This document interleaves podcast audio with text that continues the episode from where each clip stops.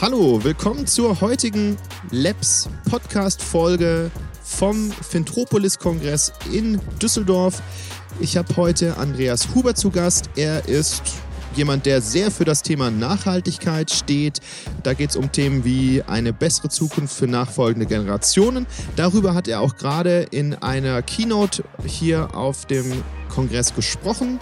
Er ist Geschäftsführer des Club of Roms, einer Gesellschaft, die sich auch sehr um das Thema Auswirkungen von globalen Trends und Co. auf uns Erdenbewohnerinnen beschäftigt. Er hat schon viele Stationen gehabt. Er ist Wirtschaftsjurist, hat auch darüber gleich mit mir ein paar Sachen besprochen und ich möchte von ihm natürlich wissen, was für Werte hat er, was ist ihm bei Nachhaltigkeit besonders wichtig, wie kann vielleicht auch jeder einzelne von uns die Welt etwas besser machen und deswegen freue ich mich heute auf Andreas. Willkommen hier im Podcast. Die erste Frage des Tages lautet, Andreas Huber, du bist der Erste, der bei Fintropolis mit der Keynote eröffnet hat. Was hat dich hergebracht? Worüber hast du gerade gesprochen? Ja, hergebracht hat mich das Thema. Es ging um Nachhaltigkeit und um die Zukunft. Wie stellen wir uns die Zukunft vor? Wie verstehen wir uns als Menschen, als Menschheit? Was verstehen wir als zivilisiert? Und ähm, da bin ich als Redner unterwegs und bin froh, hier sein zu dürfen. Cool. Ich habe mir den Vortrag auch angehört, ähm, Teile auf jeden Fall davon, habe mich dann auch noch kurz hier darauf vorbereitet.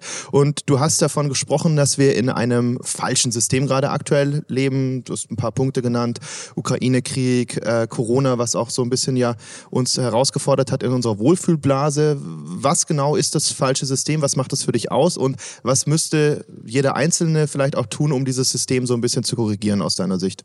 Ja, es wurde gerade gesagt, die Ukraine-Krise ähm, ist vielleicht ein Sinnbild dafür. Wir leben in einem System der Knappheit. Weil wir die Energie brauchen, die auf fossilen Brennstoffen äh, basiert, sind wir immer in einem knappen System unterwegs. Und das äh, beeinflusst auch unser Denken. Der umgekehrte Fall wäre eine Überflussgesellschaft, in der wir ein Überflussdenken hätten. Sowohl die Energie, die durch Erneuerbare erzeugt wird, wie auch äh, die Haltung dahinter, dass es genug für alle gibt. Diese Haltung haben wir derzeit nicht. Im Gegenteil, ähm, wir sind in einem Wettbewerbsmodell alle gegen alle. Unser Ego ist aus meiner Sicht eines unserer größten Probleme. Und wir empfinden auch keine Verbindung zu anderen Menschen. Wir empfinden keine Verbindung und Beziehung zur Natur. Und das wiederum ermöglicht die Dinge, äh, die wir halt tun. Und wie könnten wir jetzt diese, diese Verbindung zur Natur schaffen? Also, wenn ich jetzt überlege, ich lebe in Münster in der, in der Stadt, da gibt's ja auch relativ viel Grünes außenrum. So, was wäre so mein Beitrag? Was könnte ich da leisten, um vielleicht so ein bisschen im Kleinen anzufangen? Ich lebe in Augsburg und habe einen Garten. Und mein Garten wird nicht bewirtschaftet sozusagen, sondern ich lasse den einfach wachsen. Und es ist unglaublich toll, was da für viele Pflanzen, äh, manche würden es als Unkraut bezeichnen, in die Höhe sprießen. Da sind dann plötzlich Schmetterlinge und Bienen unterwegs. Das kann man vielleicht auch mit einem Balkon. Das ist natürlich alles sehr, sehr klein, aber es fängt klein an. Der Weg ist das Ziel. Nachhaltigkeit ist ein, ein Lernprozess. Und wenn ich plötzlich einen Balkonkasten habe, wo dann irgendwann ein Schmetterling vorbeikommt und ich feiere den, dass, weil es da plötzlich einen lebendigen Schmetterling gibt, dann ist das ein erster Schritt. Natürlich von vielen Schritten, aber man muss ja irgendwo mal anfangen. Und dann ist es das andere, die Haltung, wie behandle ich mich selbst? Kenne ich meine eigenen Grenzen? Kommuniziere ich die offen, wenn ich genug habe? Oder kenne ich die Grenzen der anderen, respektiere ich die und damit natürlich auch die Grenzen der Natur, die wir oft nicht respektieren mit unserem Verhalten? Okay, ja, habe ich, hab ich einige Anknüpfungspunkte auch, wenn ich drüber nachdenke, so im Kleinen erstmal agieren, recyceln, auch zu gucken, woher kommen vielleicht Lieferketten, woher bestelle ich was. Jetzt hast du gerade über Grenzen gesprochen und du hast in deinem Vortrag auch ein schönes Beispiel davon gehabt mit deinen Kindern und einem, ist schwierig jetzt für die Leute, die es nicht sehen, aber du hattest da so eine kleine Brücke, die auch nach oben geht mit mehreren Sprossen und hast erzählt, dass deine Kinder da eben jetzt gerade ihre Grenzen auch austesten und wir da eben auch, unser System sich damit ja verknüpft.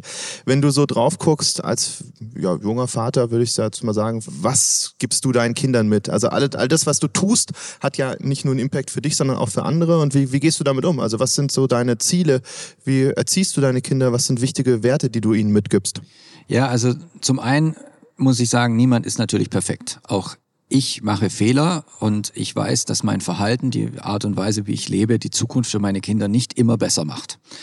Auf die Frage konkret, was gebe ich meinen Kindern mit? Ähm, vielleicht die kleine Anekdote. Wir haben uns als Ehepaar schon auch unterhalten, ob wir Kinder in eine Welt setzen wollen, wie sie gerade organisiert ist. Ja, kenne ich. Und ähm, Für mich war es immer klar, dass ich Kinder haben will. Und ich habe auch zu meiner Frau gesagt, und äh, sie hat das ähnlich gesehen, es braucht ja Menschen, die die Welt in eine andere Richtung lenken wollen und die die Welt gestalten können und wollen. Und ansonsten ist das ja eine Kapitulation vor der Situation. Wenn ich sage, ich will gar keine Kinder, dann kann ich auch aufhören, Vorträge zu halten, weil dann glaube ich nicht an den Wandel. Und ich persönlich äh, bin der Meinung, dass selbst wenn das System oder dass die Narrative, die wir verfolgen, weiterhin so krank und ungesund bleiben, wie sie sind, dass ich meine Kinder so erziehen möchte, und ihnen die Werte vermitteln möchte wie Demut, Wertschätzung des Lebendigen, Respekt voreinander, vor sich selbst und so weiter, dass, dass man mit diesen Werten auch durch eine ungesunde Welt hoffentlich dann durchkommt. Und dazu gehört auch Kindern frühzeitig Selbstwirksamkeit zu ermöglichen, dass sie spüren, sie sind nicht ohnmächtig, sondern sie können zumindest in ihrem kleinen Kontext die Welt ein bisschen verändern und über Freunde, über was sie so tun im Leben, sich zumindest äh, entsprechend äh, ja glücklich machen und müssen sich nicht dem Mainstream fügen, der aus meiner Sicht eher unglücklich und ungesund ist. Ist ja ein interessanter Aspekt im, im Hinblick, wenn ich jetzt meine Jugend vergleiche, auch wie politisch ich aktiv war, was gar nicht war. Also ist einfach nichts passiert. Es gab, auch kein Angebot und wir haben selbst damals auf dem Dorf auch nichts geschaffen. Wenn man sich Fridays for Future beispielsweise anguckt, wo sich ja junge Leute plötzlich in einem ganz großen Maße organisieren und sich dann da auch ähm, teilweise ja auf Riesenkongressen irgendwie treffen. Also das gibt es vielleicht ja einen positiven Effekt gerade. Ich finde das spannend, was du gesagt hast mit dem Punkt mit der Kapitulation. Darüber habe ich noch gar nicht nachgedacht in dem Sinne, weil genau die Frage, da war ich auch so, möchte ich in diese Welt Kinder bringen, weil ähm, du hast ja davon gesprochen, wenn die dann 40 sind, 2060 hattest du glaube ja. ich gerade gesagt, dann sieht die Welt ja auch schon ganz anders aus und das ist ja auch das Beispiel dann mit den, mit den Pyramiden und kamst dann zurück und sagtest, eigentlich geht es darum, sich auch lebendig zu fühlen, sich nochmal bewusster zu machen, was ist eigentlich gerade so los bei mir, wie fühle ich mich. Wann warst du das letzte Mal richtig lebendig? Wann hast du dich das letzte Mal richtig gespürt? Also vor einer halben Stunde auf der Bühne. Also wenn ich einen Vortrag halte, das ist für mich etwas, ja. wo ich mich sehr lebendig fühle. Aber auch natürlich, wenn man ähm, singt und tanzt. Und ich persönlich bin überhaupt nicht derjenige, der singt und tanzt, weil ich kann das einfach nicht. Aber wenn man Kinder hat, dann macht man die Dinge trotzdem. Und äh, das sind die Momente, in denen ich mich lebendig fühle und in denen ich mich irgendwie dann auch glücklich fühle. Und das sind diese Dinge, wenn das jemand für sich reflektiert, sind das oft Dinge, die man nicht kaufen kann, die nicht über Konsum entstehen und wenn man das mehr erkennt, dann bin ich mir hundertprozentig sicher, verändert man auch seinen Konsum und sonstiges äh, Verhalten. Es soll jetzt auch gar kein Plädoyer für Kinder sein, weil das muss ja jeder sich überlegen, ob er welche möchte oder nicht, ähm, auch ob das gerade zum Lebensentwurf passt. Aber ich finde gerade durch kleine Kinder, wenn diese, wenn man so die Entwicklungsschritte sieht, man kriegt nochmal einen ganz anderen Eindruck vom Leben. Also weil das, was du sagtest in deinem Vortrag, ist, ist alles so selbstverständlich.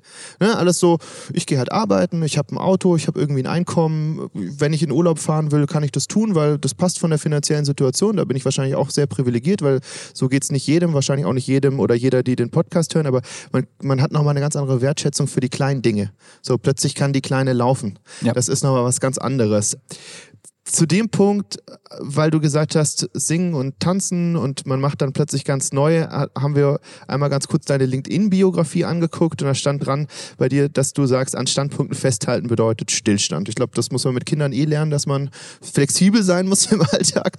Manche Termine kann man dann nicht mehr halten, aber gibt es Standpunkte auch in Bezug auf deine Kinder, wo du sagen würdest, da muss man, da kann man doch dran festhalten? Gibt es da eine Ausnahme?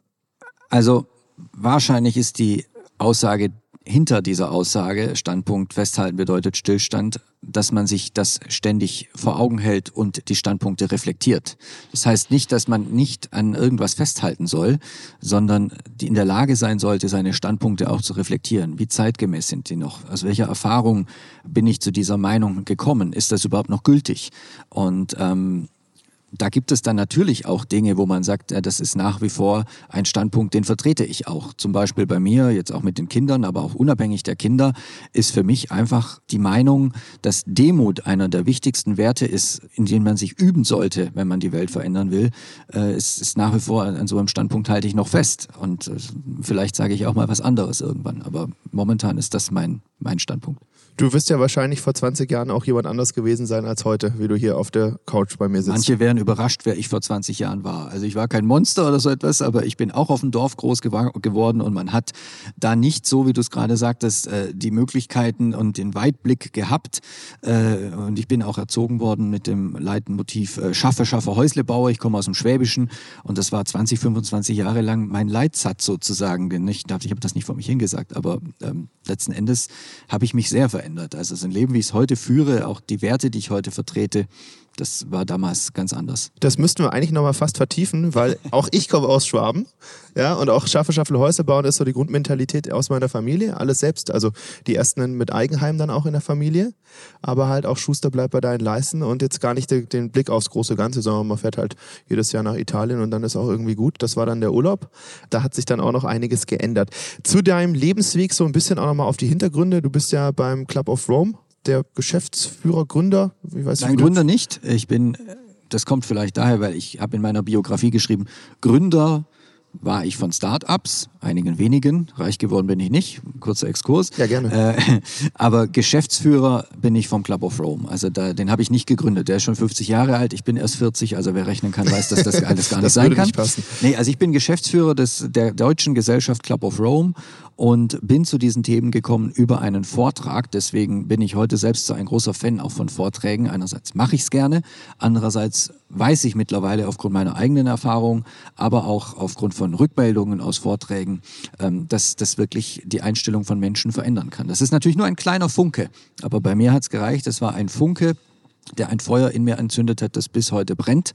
Und ich bin mir hundertprozentig sicher, dass das vielen Menschen so geht, wenn sie irgendwie ein Aha-Erlebnis haben, ähm, dass sie dann plötzlich ihre Dinge hinterfragen. Und so ging es mir damals auch.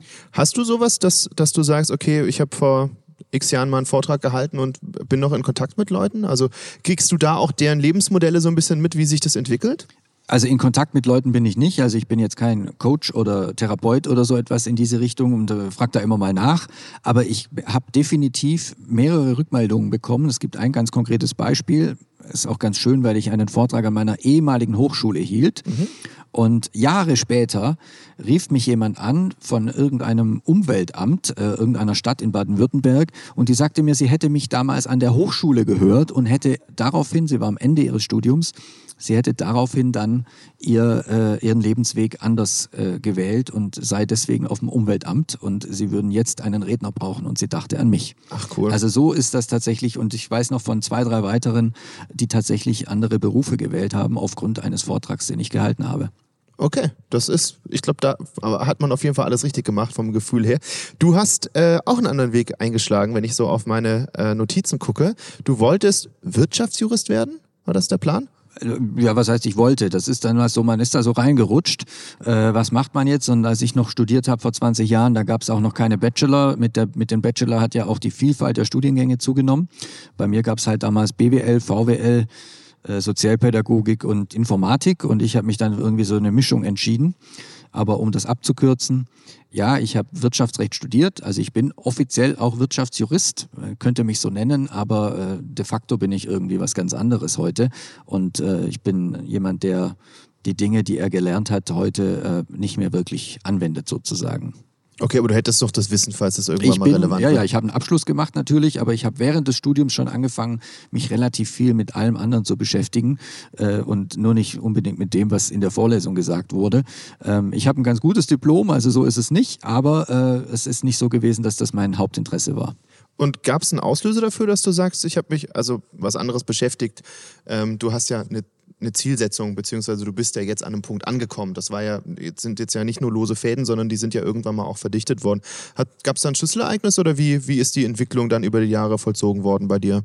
Es war ein Vortrag an der Hochschule von einem Club of Rome-Mitglied und der hat damals ein bisschen die Welt dargestellt, wie ungerecht die organisiert ist und also vor allem, wie sehr wir auf Kosten anderer Menschen leben in anderen Regionen der Welt. Und diese Ungerechtigkeit, das hat mich angetriggert. Also letzten Endes, äh, das wusste ich damals nicht, aber ich habe gemerkt, irgendwas brennt jetzt mhm. in mir irgendwas. Und ähm, ich setze mich sehr stark grundsätzlich für Gerechtigkeit ein. Und ja, das war das Schlüsselereignis. Also diese Idee von diesem Vortrag, da habe ich gesagt, ich will mich engagieren. Okay. Dann sag doch nochmal bitte zwei Sätze zum Club of Rome, einfach nur damit der Hintergrund für alle, die zuhören, nochmal da ist. Was genau, womit beschäftigt ihr euch? Was sind so die Satzungen? Was sind die, die Zielbilder? Also der Club of Rome ist eine sehr alte Organisation, ist vor über 50 Jahren 1968 gegründet worden. Und da ist in erster Linie ein Club. Das heißt, die Menschen damals haben sich getroffen, um über die Zukunft zu sprechen, um über Dinge zu sprechen, die sie noch nicht wussten. Statt zu sagen, was weiß ich alles schon, haben sie sich gefragt, was weiß ich noch nicht und wie kann sich die Welt vielleicht entwickeln. Also die haben sich Sorgen gemacht um die Zukunft der Menschheit.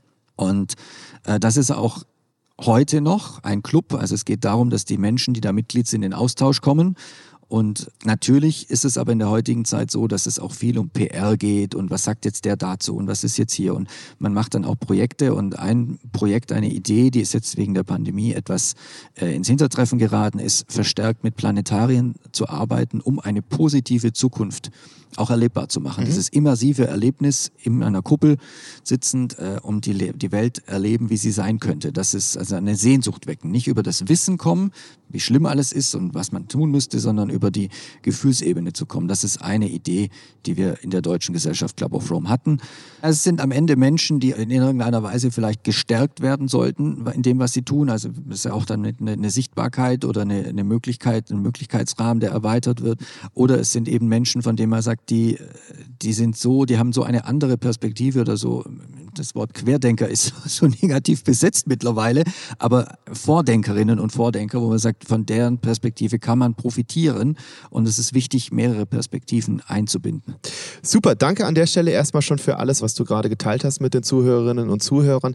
Ich würde gern mit dir jetzt noch zum Abschluss unser Format What the F durchführen. Die drei bekannten Fragen. What the F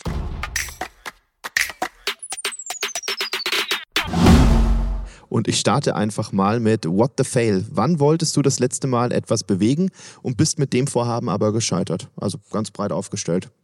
Das kann auch was ganz Kleines sein. Ne? Du hast dir vorgenommen, das Auto zu packen und es hat, es hat nicht funktioniert, die Koffer so einzuräumen, wie du es geplant hast. Das ist mir jetzt gerade bei meiner letzten Niederlandefahrt passiert, dass es dann doch voller wurde und der Hund noch mit ein paar Sachen im Kofferraum zubringen musste.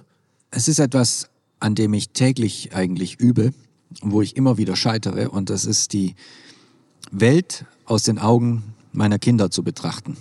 Insbesondere, wenn sie schreien oder verzweifelt sind, zu erkennen, dass sie mich nicht ärgern wollen, dass sie nicht irgendwie eine Trotzphase haben, sondern dass es aus ihrer Perspektive gerade ein Problem gibt und dass die Form der Kommunikation ist. Und äh, manchmal gelingt es, sehr oft gelingt es nicht, da bei sich zu bleiben und das zu erkennen und entsprechend dann auch empathisch und so zu reagieren, wie es das Kind braucht. Also ich würde sagen, ich bin ein, ein verständnisvoller und guter Vater. Also es soll jetzt nicht so klingen, als ob ich das Kind da die ganze Zeit äh, unterbuttere, aber das ist tatsächlich eine Herausforderung, die Welt aus Kinderaugen zu sehen und entsprechend so das Kind begleiten und fördern und fordern zu können. Äh, gerade ja auch in der Situation, dass man ja viele Dinge am Anfang kommunikationstechnisch, man kriegt ja nicht gesagt vom Kind, genau. mir geht es gerade schlecht, weil ich mich irgendwie hungrig fühle oder vielleicht irgendwas habe und ich teile dir das ganz kurz mit und zeige dir den Lösungsweg auf. Mach bitte Papa und dann ist die Sache gegessen, sondern die weinen dann halt und man muss erstmal Fehlersuch betreiben. Vielleicht kann man das sogar konkretisieren nicht zu versuchen, dem Kind über logische Argumente zu erklären, warum die Welt gerade in Ordnung ist, dass es keinen Grund zu schreien gibt. Das ist für mich persönlich als sehr analytisch denkender Mensch und logisch denkender Mensch immer wieder eine Herausforderung. Okay, ja, kann ich nachvollziehen. Dann die nächste Frage. What the fact, wenn du auf unserem Planeten genau eine Sache ändern könntest, von heute auf morgen, was wäre das? Die Demut der Menschen. Dass sie eine andere Form, eine stärkere Form der Demut empfinden und sich damit selbst etwas zurücknehmen könnten manchmal, beziehungsweise auch aus meiner Sicht die Konsequenz ist dann auch in Teilen verständnisvoller sind für bestimmte Dinge, die notwendig sind. Okay, und zur letzten Frage, what the future? Ich glaube, das müsste für dich ja dein Thema sein. Wie würdest du in der Zukunft gerne leben? Sind das Flugtaxis oder äh, urban erschlossene Gärten? Was ist da dein Zielbild, wenn du es dir aussuchen könntest? Das können auch Flugtaxis sein. Also ich bewege mich auch gerne fort und reise auch gerne. Der Trick wäre, dass die Dinge nicht mehr die Umwelt schädigen, wie sie es derzeit, wenn es sich so weiterentwickelt, tun. Also das ist die, die, die erste Voraussetzung. Aber natürlich bewege ich mich gerne fort. Aber bleiben wir mal vor Ort, wo ich dann lebe. dann fände ich tatsächlich einen kleinen Garten und die Möglichkeit, viel Zeit mit Freunden und Familie zu verbringen, finde ich sehr, sehr schön. Die Möglichkeit, flexibel zu sein im Arbeiten, da hat ja die Pandemie tatsächlich viel ermöglicht, wo wir dann immer sagte, das geht alles nicht und jetzt geht es doch. Man sieht damit auch, wie viel dann geht, wenn es wirklich sein muss. Mhm. Ich hätte gerne mehr Kenntnisse darüber, wie die Natur funktioniert, also sprich, was ich wie anbauen kann, was ich wie essen kann. Äh, das sind Dinge, die fallen immer wieder hinten runter, kann man ja alles sich aneignen, solches Wissen, aber bisher fehlt die Zeit. Also sich mit Familie, Freunden beschäftigen und der Natur, um sich vielleicht auch ein Stück weit selber versorgen zu können. Das wäre eigentlich ein, ein schönes Zukunftsbild für mich. Das klingt schön. Das war's. Vielen Dank, Andreas, dass du heute da warst. Dankeschön. Freue mich. Danke. Ja, das war's mit der heutigen Podcast-Folge von Labs beim Fintropolis-Kongress in Düsseldorf. Es hat wahnsinnig viel Spaß gemacht. Freut euch auf die nächste Folge. Bis dann, macht's gut.